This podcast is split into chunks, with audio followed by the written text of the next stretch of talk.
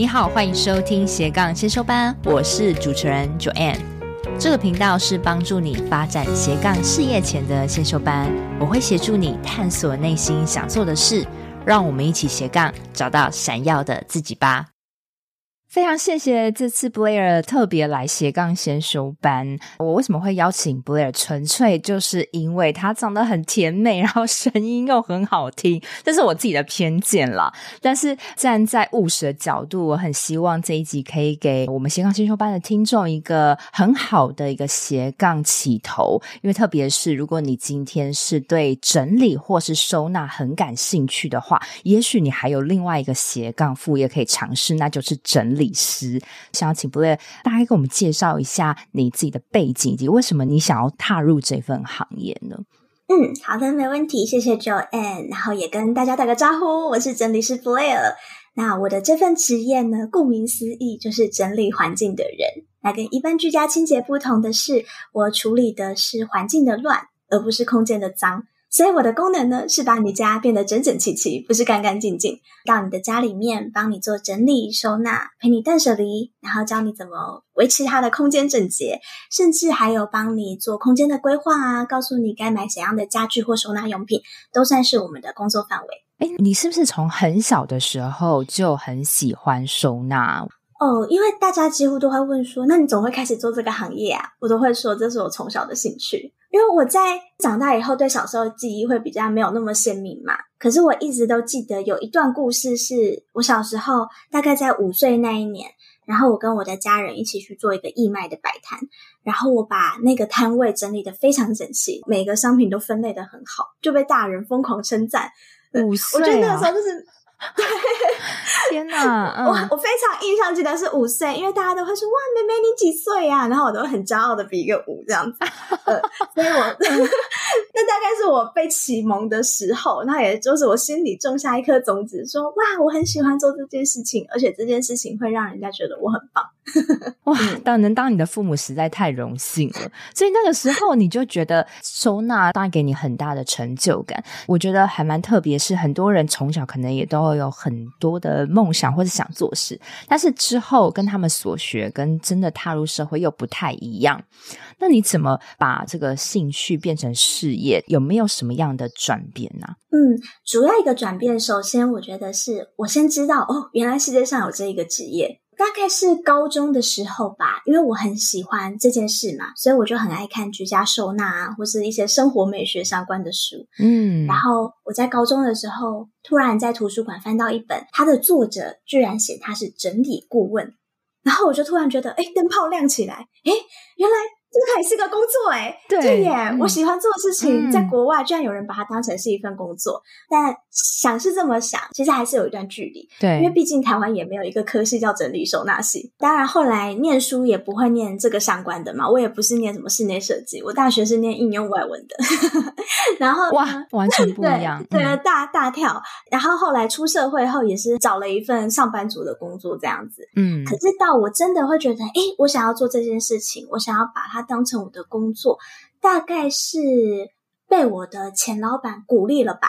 嗯、我当时是上班族，嗯、然后我工作的老板呢，有一天就看我在读断舍离相关的书，但他就很好奇，他就说，你在看什么？我就跟他分享，然后顺便跟他说，诶，你知道吗？在日本这个是一个行业哦。然后他就点点头，觉得哦，真的很有趣诶。我觉得你也蛮擅长整理的啊！你把我们办公室都整理成干干净净的，你要不要来试试看啊？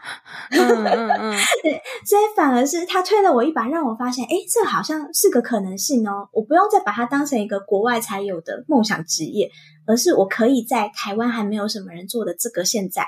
就试试看，我觉得没有个老板会这样做，欸，诶，嗯，他有点算是推你一把的贵人，因为通常老板他会只觉得你把他的事情做好就好，但是他反而鼓励你去找寻你真的喜欢做的事，然后真的把它当成一个事业。所以你那时候就因为老板的鼓励，你就说好吧，那我去试试看，你就离职了吗？哦，当然没有那么冲动啦，呃，还是需要面包的，对，还是需要面包的。可是我开始去研究，那如果我真的想。想要把这件事情变成一份工作，我该做些什么？所以就会从原本哦，你可能只是看整理收纳工具书，去研究一些小配包，然后变成是去看国外的人他们都怎么去执行这份工作，甚至开始参考、嗯、那台湾有没有人这样做，开始比较投入去研究。那前面有说到嘛.就我的老板，他怎么会那么开明？为什么他居然会鼓励员工去做斜杠的事情？那其实跟他自身也有关系，嗯、因为他自己也是做了一份原本的工作，嗯、可是他在网络上也有些粉丝专业，然后开启了他的斜杠事业。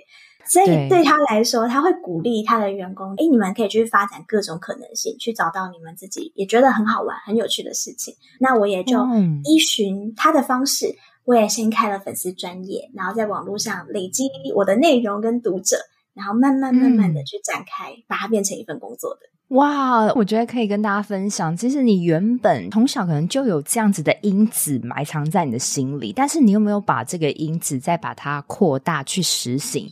真的是要看你自己。就像你会在高中，如果你没有去翻书，或是没有去研究，可能这个因子还不会长得那么大。但是就是因为你有去看书了，知道有整理师这个行业，然后之后又因为刚好有个契机，老板也鼓励你去尝试，然后你真的把这个东西。变成可行，我觉得有时候我们下班后啊，其实真的还是要多接触一些外面的世界，看一本书也好，至少不要让你的生活只有工作嘛。工作虽然是重要，但是你还有一些兴趣，可能是你从小兴趣，有没有办法把它挖出来？我觉得这很重要。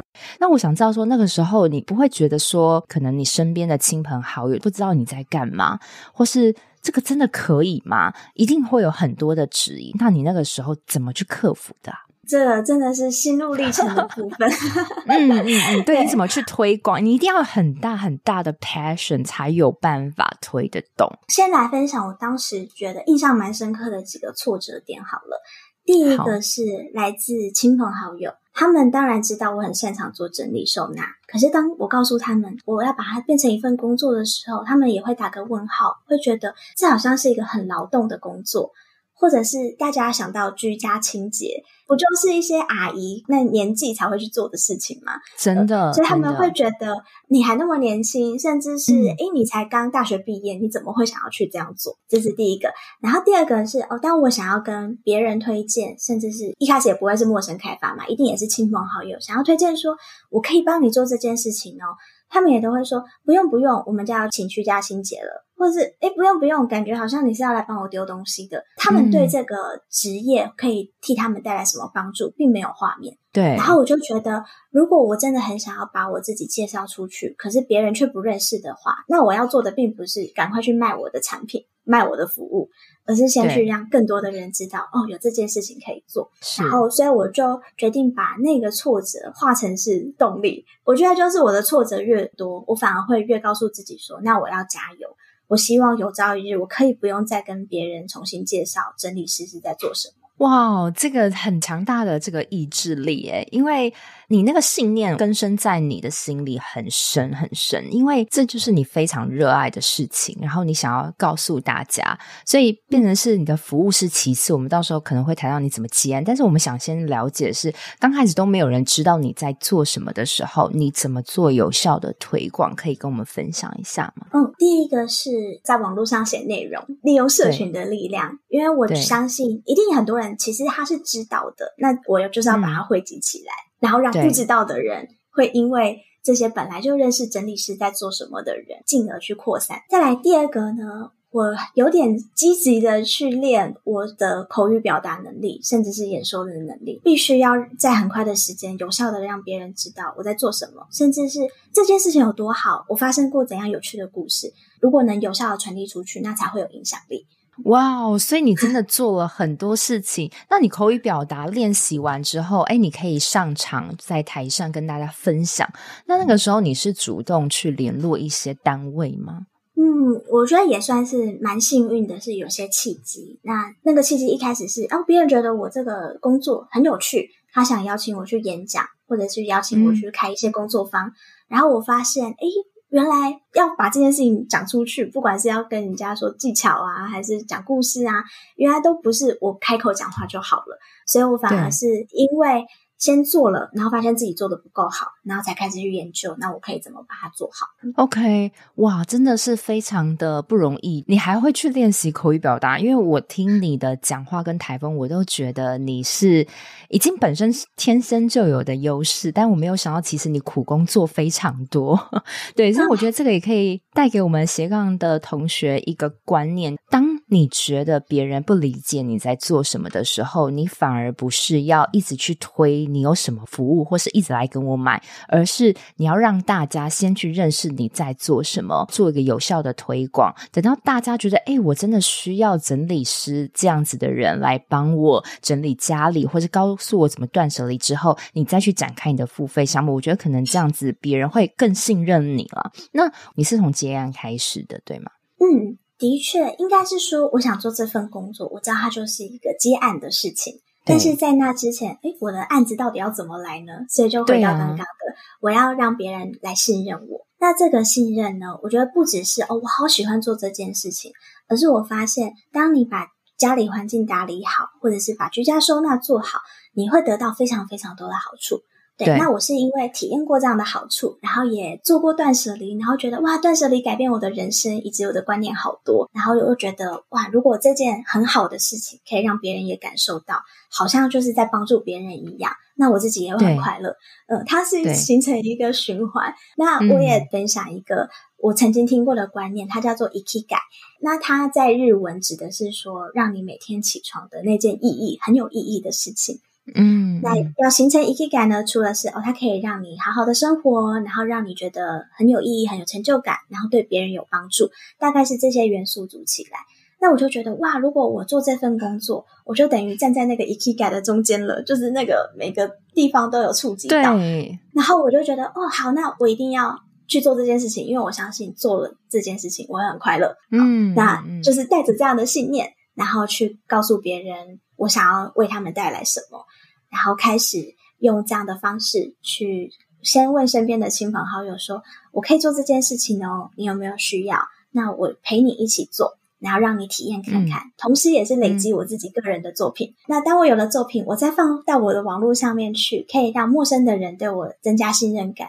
然后就在这样子的累积之下，我就开始有了陌生的案件。哦，你所以你放在网络上是放在 Facebook 的粉丝页开始的吗？嗯，对，那个时候就是一开始就是粉丝专业，我先写内容，嗯、但是写内容不够，你只要写文章，然后分享诀窍。别人如果想要买你的服务，也要知道，诶，那我到底付了钱会得到什么？对，所以我就先从亲朋好友的房间开始累积照片啊，然后告诉别人说，哦，这跟我自己做家里的收纳是不一样的。我一直听到，我觉得 Blair 他很棒的是，他其实都有一个精神指标啦，就是说找到你心中的 why 很重要。就是你为什么想要做这件事情的这个初衷，你一定要把这个初衷给想清楚，然后做出来的时候，你不管你在落实任何的事情，或是写的文章、讲的话，它都会很像你自己。然后你那个态度有做起来的时候，我觉得大家也会因为你而感染说，说啊，我真的是要断舍离。我觉得你是从人的心里的最。最心里扎根开始落实，那可不可以跟我们分享一下，在你二零一七年开始接案到现在，也过了五年，那你现在其实已经有一个很大的团队了。那我想知道说，就是从一般开始接案到你现在有个团队，你自己的心理的历程有什么样的不一样？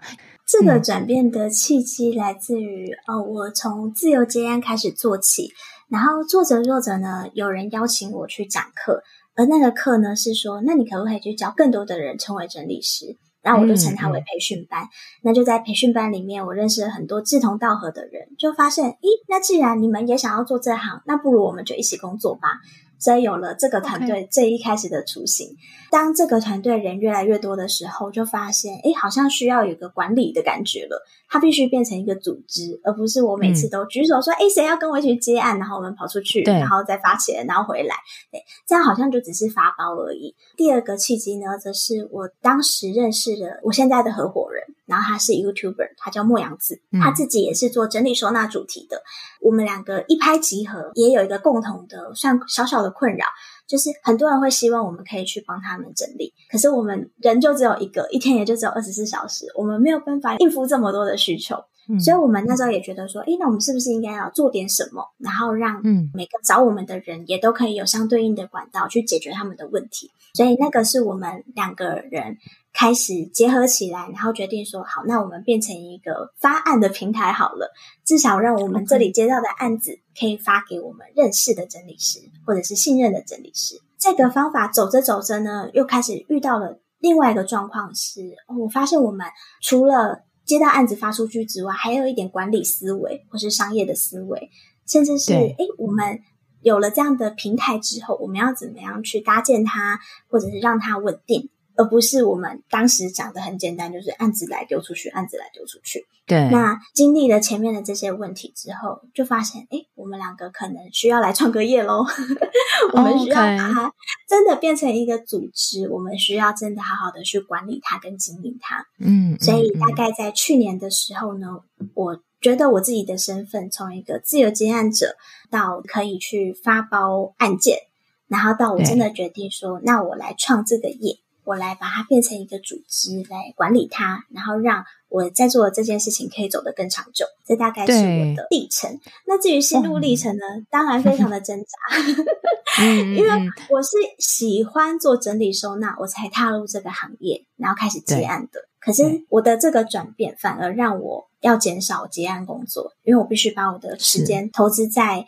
比如说，怎么去学管理呀、啊？然后怎么创业？然后处理一些行政的事宜。我变得更多时间要待在家里面了。那一开始当然会有点不甘愿，然后会觉得，哎，这样对吗？这个顺序，我因为喜欢做这件事情，我反而不能做这件事情。我那时候对自己充满着怀疑，然后也常常在挣扎，说，哎，这是对的吗？尤其是比如说创业或管理，嗯、就是那些组织经营的事情，是我超级不擅长，完全不会的。嗯，然后我就觉得好痛苦哦。我原本做很擅长的事情 做得好好，可以做一百分，那我现在要来做一个我做的都不及格又没有成就感的事情，对，每天都在这样的挣扎里面度过。哇，有一天啊，突然有个我觉得算是对我来说是神机的事情，就在我真的觉得、嗯、啊好痛苦，我不想在这样的时候，我当时一起工作的整理师伙伴就告诉我说：“你今天。”在做的这些努力、这些辛苦，也都是为了保护你热爱的事情啊！你就是不想要它变坏，哦、你就是希望它发展的越来越好，你就是希望可以照顾更多也想要做整理收纳这一行的人。所以你才这么投入，所以你是在保护你热爱的事情哦。这个就扣回刚刚 Joanne 讲的，就是他让我找回自己最核心的那个 why，就是我为什么要做这件事情。嗯、那当我这个核心的东西很稳定的时候，我再去慢慢的扩张，也就更有能量了。嗯、那就是因为这样，我就觉得好。那老天爷给我这份考卷，他让我在。这个可能还蛮年轻的年纪，然后也没有吃过太多的苦，就有这些机会了，就有这些资源跟能量了。那我是不是应该拿它来做更多、更大、更好的事情呢？所以我就决定，好，我接下这份考卷，那我好好的来写它。它很难，可是我愿意去学。它不容易，可是我觉得好，那。如果我把这些题目一一的解开的话，我自己也会成长。你真的是一直在保护着你热爱的事情，所以你一直会去想办法。到后来经历了你很不熟悉的创业跟怎么样去管理团队，到现在真的好不容易哦。那我想要再问一下 Blair，就是有些特别是女生们，她们就是真的对收纳很感兴趣，然后她们目前也都还没有。成立自己的斜杠副业，那如果他也想要走向像你这样子的整理师的一条路的话，你觉得他们刚开始该怎么做才有办法得到接案的来源？你有什么样的建议吗？如果说你真的也很想要把做这件事情，然后变成一个工作，不知道怎么开始的话。我第一个都会建议大家的是，就先去整理别人家吧。无论是你的亲戚、嗯、你的朋友，或者是你认识的任何一个人，你发现他有需求，你就跟他介绍说你可以帮助他，然后先去试试看。我会这么建议的原因，是因为整理自己家跟整理别人家是完全不一样的。哦，很多人把自己的家整理得很好。对，可是当他踏进别人的家，别人的物品、环境，甚至要对一个他可能完全没有观念，甚至他不愿意丢东西、不愿意把杂物处理掉的人，那你就会发现，哦，原来我要把这个变成工作，就是每天都要接触这样子不同的事情，然后要去克服这样的困难。所以我会觉得说，你可以先尝试看看，感受一下那个之间的不同，然后以及去看一下说，哦，原来会遇到什么状况。然后你想解决它的办法，一步一步的往前。它其实就是一个训练你成为整理师的一个过程了。对，我一直常跟学生说，很多事情不如起而行，直接去做，因为你没有做，你根本不知道你是不是喜欢这件事。就像你刚刚说，整理别人家跟整理自己家很大不同，因为需要极大的包容心，还有你要很同理别人。你是天生就有这样子的特质吗？天生就哇！我第一次被询问这个问题耶。我觉得如果要讲同理心的话，嗯、其实应该可以讲到，就是我做整理收纳一个非常非常重要的工具，它叫做断舍离。那其实我真的会觉得哇，这件事情超棒，我一定要把它变成工作的契机。其实是因为我想推广断舍离。而不是收纳哦，所以我觉得哇，断舍离这个观念很棒。而你在断舍离杂物，然后丢掉那些不需要的东西的过程，其实就是整理房间的一环。所以我就觉得哇，它可以结合起来。那么在断舍离的时候，其实断舍离的观念也改变了我很多，甚至是训练我成为一个有同理心的人。因为就像 Joanne 刚刚说的，断舍离不只是把你的杂物丢掉，把那些你觉得不再需要或者不再想要的东西，把它想办法处理掉而已。它其实是一种。哇，我可以放下了，不管是对于执念、烦恼，或者是想要改变别人的状态，其实都可以断舍离。嗯，我就是在这个过程中发现，虽然我断舍离做得很好了，但原来有人完全不行。那我可以怎么帮助他去认识这个感觉，甚至是开启他那个开关，让他愿意把第一个杂物丢掉，然后觉得哇，这样很舒服，这样子。对我的观念很有改变。嗯，那我其实是保持着推广一种宗教的心情。你一直在推广，你一直在我们刚刚聊那些，就是一直在落实这个精神，对不对？嗨，这是中场，这是我替自己打的一个小广告。最近我有开设一个斜杠咨询的一对一辅导，目标是帮助你从不知道要做什么样的斜杠领域，到帮助你成功尝试做出来，并帮助你利用最小可行性商品获利。但是因为每个月我的辅导名额有限，如果你有兴趣，就赶紧到自己节目下方的链接加入我的 Line，就可以跟我谈话，而且看到实际的服务项目跟价格喽。除了这个分享之外，你觉得有没有什么样的好的平台，他们可以去推广他们自己？哦，好，那我一开始是从社群起家的，所以我当然也会建议说，如果你有自媒体，当然很好，无论是脸书、IG 或 YouTube，我们先不管它的流量如何，但至少都会是一个对你来说很方便累积的地方。对，那再来下一步呢？是现在其实也有非常非常多的平台，它可能是让你去做接案的，或者是一些达人网，然后甚至是居家清洁服务的媒合平台。那这些地方呢，都可以让你去 po 你的履历、你的经历，然后甚至是你的作品，然后让更多有需求的人可以马上的找到你。对对对，其实还是有很多的平台，但是你刚刚说到一个重点，就是你要有经历。你要有曾曾经整理的经历，所以我相信应该很多你的亲朋好友都很愿意你来跟他一起整理。我觉得没有人不喜欢，所以你其实可以先从整理别人开始，再把你的经历放在网络上，放在各个平台上，让大家知道你开始。那我们刚刚也有聊到说，诶，Blair，你是陪你的顾客是一起整理。一起断舍离，你可不可以大概让我们知道一些，就是你服务的流程，你通常是怎么做的？嗯、然后以及顾客他之后给你的回馈是什么？那一开始从接案的起头开始说好了，就是我收到了他的预约之后，我会先去了解他的状况。你到底是因为家里很乱，还是东西很杂丢不掉，还是因为你即将要搬家了，然后你束手无策？那我会先。跟他做很简单的联系跟访谈，知道他的问题在哪里，然后我会跟他要他的空间照片。因为真的家家户户真的都太不一样了，我必须要先看过才会比较能够掌握说，嗯，那我应该要做多久，要带几个人去，然后甚至是我可以怎么去协助你。嗯、那接着呢.到了我们预约的那一天，然后扣扣扣进到他的家门之后，也不是马上开始动手。我还是会请我的客人先带我导览一下他的环境，嗯、让我知道他们家的生活习惯，他的东西想摆哪里，甚至他对不同的角落有怎样的期待，才真的开始去执行。那第一个步骤，我都称这个过程叫解压缩，就是你要把东西从柜子里、从抽屉里面拿出来。哇，全部吗？就像衣柜的东西，全部都要倒出来。呃，基本上是这样。你要整理一个地方.其实第一个要做的不是，比方说衣柜，很多人可能就是打开门，然后摸一摸，排一排，摆一摆，就觉得自己是整理了。嗯、可是如果一个彻底执行的整理步骤的话呢，是希望你可以把东西全部都检视过。所以我们要先把它拿出来，让你先看一下说，说哇，有那么的多。接着呢，嗯、我们再开始把这些拿出来的东西分门别类。如果是衣服的话，你就很清楚哦，原来我的上衣有几件，裤子有几件，而其中哇，牛仔裤有这么多，甚至是我原来我黑色的牛仔裤就有十五件。很多人是在这个时候才意识到，嗯、哦，原来我会觉得家里空间很挤，或者觉得收纳很难，因为东西太多了。那那个多又是什么呢？就可以在这个过程中发现，当他开始哎、嗯、知道自己的东西是什么样子的时候，再来陪他进行断舍离。他就会比较有方向了。陪他断舍离的话，是说这件衣服你要吗？然后不要的话，就放在另外一边这样子。嗯，嗯，没错，就是开始一一的陪他检视。好，那我们来看裤子喽。然后一件一件的拿起来，嗯、甚至是触摸它，然后甚至邀请他去扪心自问一下：这件多久没穿了？为什么它还在这边？为什么吊牌没有拆？当你遇到一个物品的时候，你会有开始有千头万绪，你的过去、现在、未来，全部非常 非常多问题会显现出来。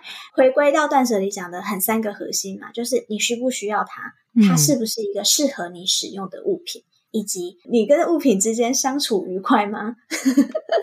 对，很陌生，很陌生的这种又没感情就丢了。对，那这个可能就是你可以处理掉。那如果是你们很愉快，嗯、那就像刚刚你有提到那本书叫《怦然心动的人生整理魔法》。嗯，嗯，你接触到这个物品，你会觉得很心动、很快乐。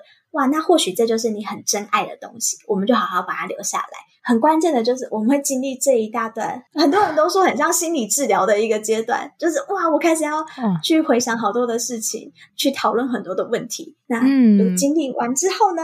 物品相信都有机会大幅的减少，那、嗯、我们再用收纳的技巧，把这些东西分门别类的收到适合它的位置，然后用一些小配包去把它摆起来，漂漂亮亮的，让屋主是很方便去取用它的，就完成了我们整个整理到收纳到房间变得焕然一新的过程了。哇，这个急需要很多很多的时间，尤其女生的衣柜更是。你你应该带着客户做之后，他其实后续给你的感觉很好吧？真的有被心理治疗到了。嗯，我很常收到的回馈都会是：嗯、哇，原本只是想说找人来，然后帮我把房间变整齐，我不想要做找人来代劳而已。可是没有想到，嗯、哦，过程中居然可以。去反思自己过去的观念，然后把真的不需要的东西丢掉，啊、然后甚至是哦，我的消费习惯好像也要调整。他们会开始有很多的启发，那这就是我真的很想带给他们的感觉。真的不只是房间变整齐的感受而已，而是你每一个物品都代表着你自己，它也代表着你过去经历了什么，你未来想过什么生活。嗯、所以我们可以透过整理房间这个过程去理清它。所以这个过程中是顾客他必须要一直在你旁边，然后等于是他也要亲手参与的，对不对？哦，我们会尽量把这个经历呢、嗯、保留给客人，就是因为他其实当天要做非常多的筛选跟判断，哦、他的脑袋其实会很累，哦、所以我通常都会跟我的委托人说啊，你就是只要动嘴巴就好，你就帮我动脑、哦、动嘴巴，你去想这个东西要要不要留，要不要丢就可以了。那剩下的是、哦、他动嘴巴。然后你们动手，嗯、但是你们也要问哇，那 Blair 你真的做一场，真的会花你极大的体力耶，对，很耗能 哎，所以你真的需要团队一起。OK，那我还有个疑问哦，就是我觉得很多人他特别是对于回忆，他真的丢不掉啊，或是说对一些信仰东西，他是没有办法丢的。那怎么办？就是对于这种回忆的东西，你怎么处理掉？这个也曾经是我最大的烦恼。因为 你也是、呃、很多人对很多人可能看我现在在分享断舍离，嗯、就会觉得我是个很果断，然后什么东西都可以 let it go 的人。那不是哦，我其实非常非常念旧，嗯、然后我从小也是个很小收集控吧，就是什么东西都想留下来。哇，这是公园捡到的树叶，这是一个很可爱的包装纸。我每个东西都看到它留得很好，我全部都保留的非常好。所以当初先去接触断舍离，是为了拯救我自己。对啊，怎么办？那些东西怎么办？要到底要丢吗？那、那些东西呢？哦，我觉得其实你只要回归到自己，就是那你为什么会想要丢它？觉得你可以跟我们分享一下吗？懂，好，对，好，为什么你你说你念旧，但是你却说我要怎么丢它，而不是我要怎么保留出盲点了。嗯，对，没错。好，我现在真的诚实跟你说，我念旧没错，但是呢，我也不会去看它了。对，但是我又不去做这个决定，我逃避做这个决定，这个应该是我最真实的心情。嗯、所以以理性面来看，就是哦，你知道，其实你根本不会再去回顾他们，而且他们可能很占位置。可是以感性面来说，你又觉得哇，这是我人生的累积耶！我每次看到都会觉得这个里面有回忆，有我人生的故事，我怎么可以把它处理掉呢？对啊，就觉得好像很狠心，自己是一个很狠心的人，丢朋友的卡片的人。对对，没错。那我们要怎么在这个理性与感性之间取得平衡呢？嗯、我自己给大家的建议是，我们找个时间，先慢慢的去回顾它。那那个回顾，大家可能会想说，那么多纸条，那么多信，超花时间的。但其实不会，就是你就把那一整箱拿出来，勇敢的打开，然后开始 一个一个经手，不一定要去看它，你就是把它这样子拿起来。然后，像你看过《怦然心动》嘛？嗯、去感受一下这个东西带给你的能量是什么？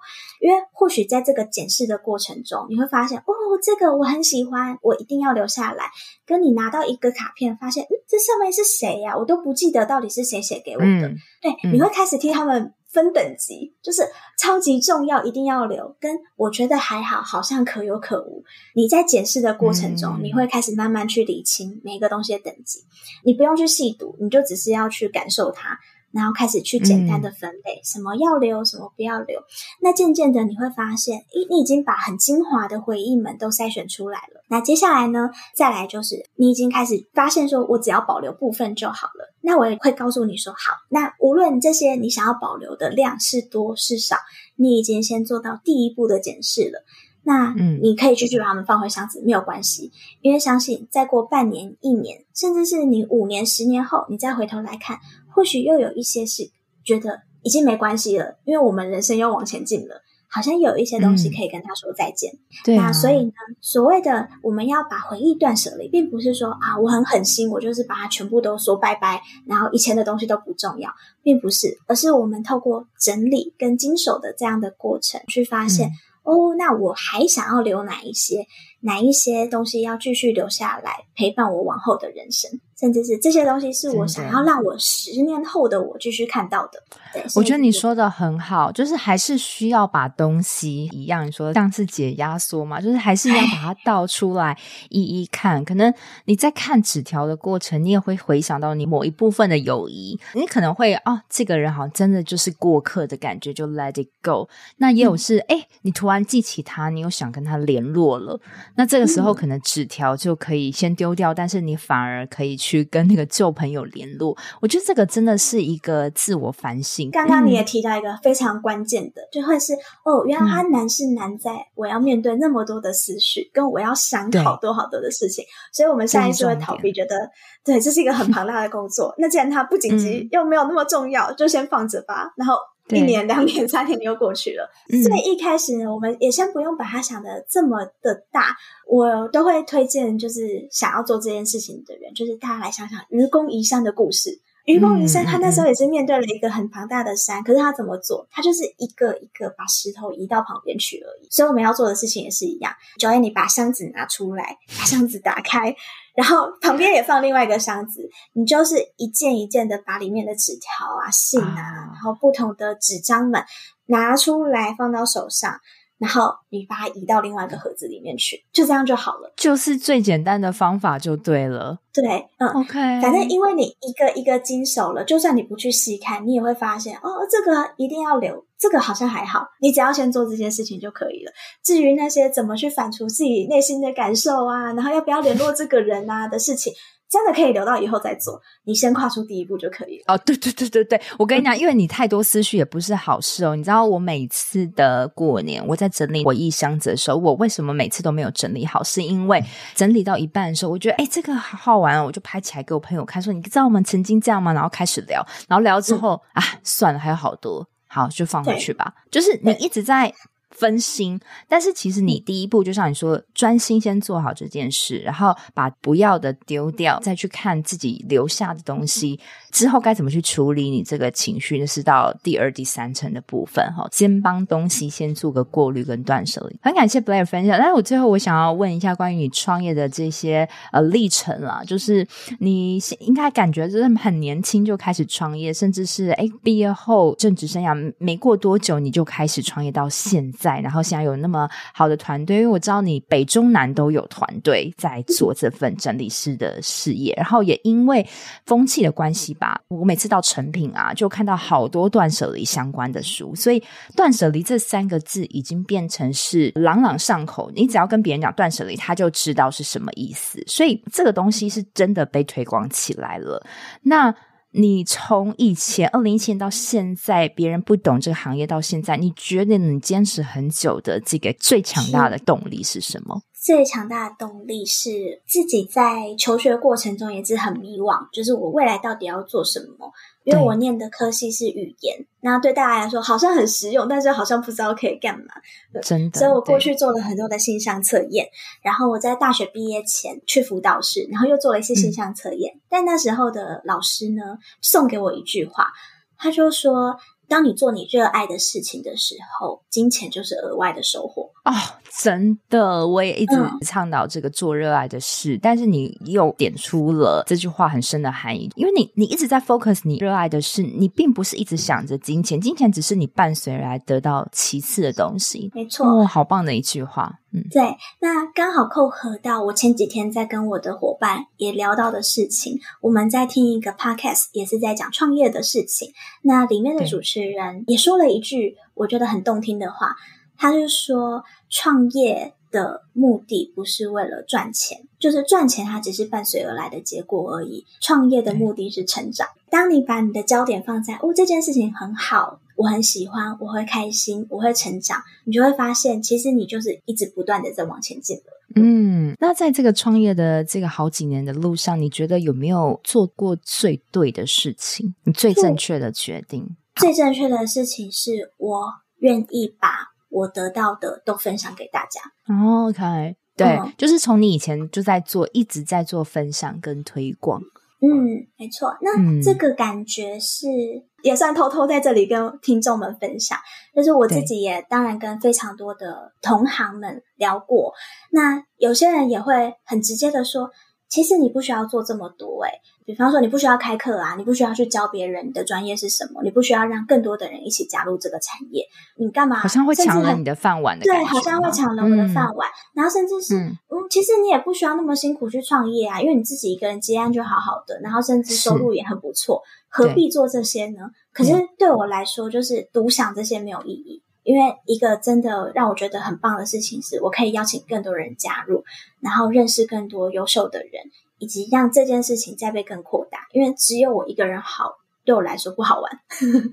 哦，哇，可以，这事业才能长久，就是保护你热爱的事情的方法嘛。对，但有些人的保护是、嗯、哦，我自己把它烂掉掉，就是我自己把它 hold 得很好。大部分的人是这样子，没错。嗯可是我想要的事情是我把它打开来，让更多的人加入。或许他会带他的观点给我，然后我也可以把我会的分享给他。不是只有我一个人一直在往前冲而已，而是全部的人一起提升，这个产业才会提升。对我来说是真的，你你是看很大局的，而且因为你是够爱这件事，你才有办法想要把它做很长久，落实在每一个人的脑袋里，知道我们要有整理师这个行业，嗯、我们要断舍离的重要性。吼、嗯，那你觉得呃，在创业这条路有没有你特别想要提醒大家不要犯的错？还是说你觉得任任何错其实都已经不是错，而都是一个学习？哦，嗯，我。觉得当然是犯错的确是学习，但更重要的事情是我们知道它是不对的，要去调整它。嗯，嗯，那如果要说我自己这些年来最后悔的事情，可能是我有的时候，我以前其实也蛮武断的，然后会觉得，诶，这个同行他有客诉，是不是他做的不够好？是不是他做的事情是不对的？我会直接去把他揪出来，去指正他。可是我那一次的事件是我没有先理解他为什么这么做，可是我却先批评他，然后结下了一个我觉得不是很好的结果。他很难过，嗯、然后我跟他的关系可能也不再好了。嗯、这是我自己。然后你其实也也不是很快乐，指正他的时候，其实你也不是很舒服，对不对？嗯，对，其实也不是很舒服。所以如果说真的要警戒大家不要犯的错误，我觉得那就会是我们真的要广结善缘。对，对，这也是一个管理者的一个学习的过程。好，那最后的最后，我再想请 Blair，因为我知道你是不是有跟牧羊子开了一个线上课程，然后是可以教导像我们的斜杠同学，他想要成为整理师，但是他根本不晓得该怎么做，或是他也想要学一些收纳的技巧，然后让未来他跟你一样成为一名正式整理师，可以开始接案的很多很丰富的这个课程，是不是有可以跟我们做介绍呢？嗯，有鉴于呢，这些年来非常多人也都问我，到底要怎么样成为一个整理师呢？所以我就跟我的 partner 去开设了一个线上课程，叫做《如何成为整理师：从技术到心法的五十堂课》。在里面呢，我怎么介绍一个产业，然后到不管是收纳的技巧，怎么样接案，都非常完整的放到这个课程里面。那希望可以帮助大家迈出从零到一的那个第一步。哇，真的好棒好棒！我会把购买的链接放在我的节目的下方。我觉得。大家，如果你今天听到这一集，你想要跟 Blair 一样，你真的可以去把他线上课程学习看看。因为我从头到尾，我就是听到一个很真诚的人，怎么从很小的时候开始帮家人去整理那个摊位的东西，到现在你真的落实，这个完全是一步一步累积的，而且是这个产业还没有开始萌芽的时候，你就开始在做，所以有你在。做这个课程是再适合不过，而且我发现到你的课程有一个很棒的地方，就是你还会拍影片，而且拍得很精美。因为整理这个东西是需要教人，不是我们口中说，哎，那个衣服要怎么折，你你就可以想象得到，而是你真的要让人知道你该怎么去收纳，才可以变得更好排放，嗯，更好整理的方法。所以真的大家可以去看看他的线上课程，然后你还有没有什么样的服务？例如说同学也也可以加入你的团队啊，或是什么的。那我们，我跟我的伙伴莫阳子呢，我们也有成立的 Relife 整理收纳学院。那在这个学院里面，我们除了提供专业的到服整理服务，或者是我们很自豪的一日搬家服务之外呢，我们也开设了各式各样的实体、线上或是线下的课程。然后希望可以借由这个学院，去培养更多想要成为整理师的人们，让他们在这条路上，除了整理收纳的专长之外，也还可以精进自己的其他面向，让更多的人一起成为更专业的整理师。哇，所以现在是一个学院了诶，你有团队，然后也有学院，哇，所以大家真的可以去加入。也许你从小也有这样子想要整理别人杂乱的因子给发挥出来。好，非常谢谢 Blair，今天真的好诚心的分享，我觉得啊，看到你真的是很开心，谢谢，谢谢。在节目的尾声了，跟你做一个本节重点整理。Blair 他是从小时候的兴趣，然后经由长大慢慢多去接触有关于整理师的收纳的领域，然后再慢慢发展成事业的。所以在这边我也鼓励你，如果你有小时候的梦想或是很感兴趣的东西，其实你现在应该要多把以前东西挖出来，然后特别多去接触，也许它也可以成为你的一门斜杠事业。另外，在刚开始的时候，如果别人不认识你，Blair 说，其实你反而不是要一直去展开服务，而是要先去推广你的品牌的精神。然后呢，你可以先多在网络上发表文章，那你甚至也可以多练习口语表达能力，多去推广你的品牌精神，再来展开服务，产生影响力，这才是最重要的。另外，如果你是斜杠新手，你想要从整理师开始接案，一开始你可以先去整理别人家，整理你朋友的家，因为整理别人的家跟整理自己家不一样哦，你必须去完整的体会这个流程。那接下来呢，你也要不断让别人感受到断舍离的好处。然后不断的推广断舍离的理念，然后也把你的自己快乐分享给别人，然后告诉身边的人说：“哎，我可以帮你做这个哦。”然后让这个影响力慢慢扩大，然后同时也可以累积作品跟增加陌生人的信任感。那一开始接案的平台，你可以从各种居家清洁媒合的平台开始。那如果你真的很幸运接到一个案子的时候，整理的流程是什么呢布莱尔说，他接到预约之后，他会先跟这个个案先了解家里的状况，先做一个初步的访谈，然后跟他要家里的照片，先浏览过一遍，也了解他的期待之后，再来进到他家。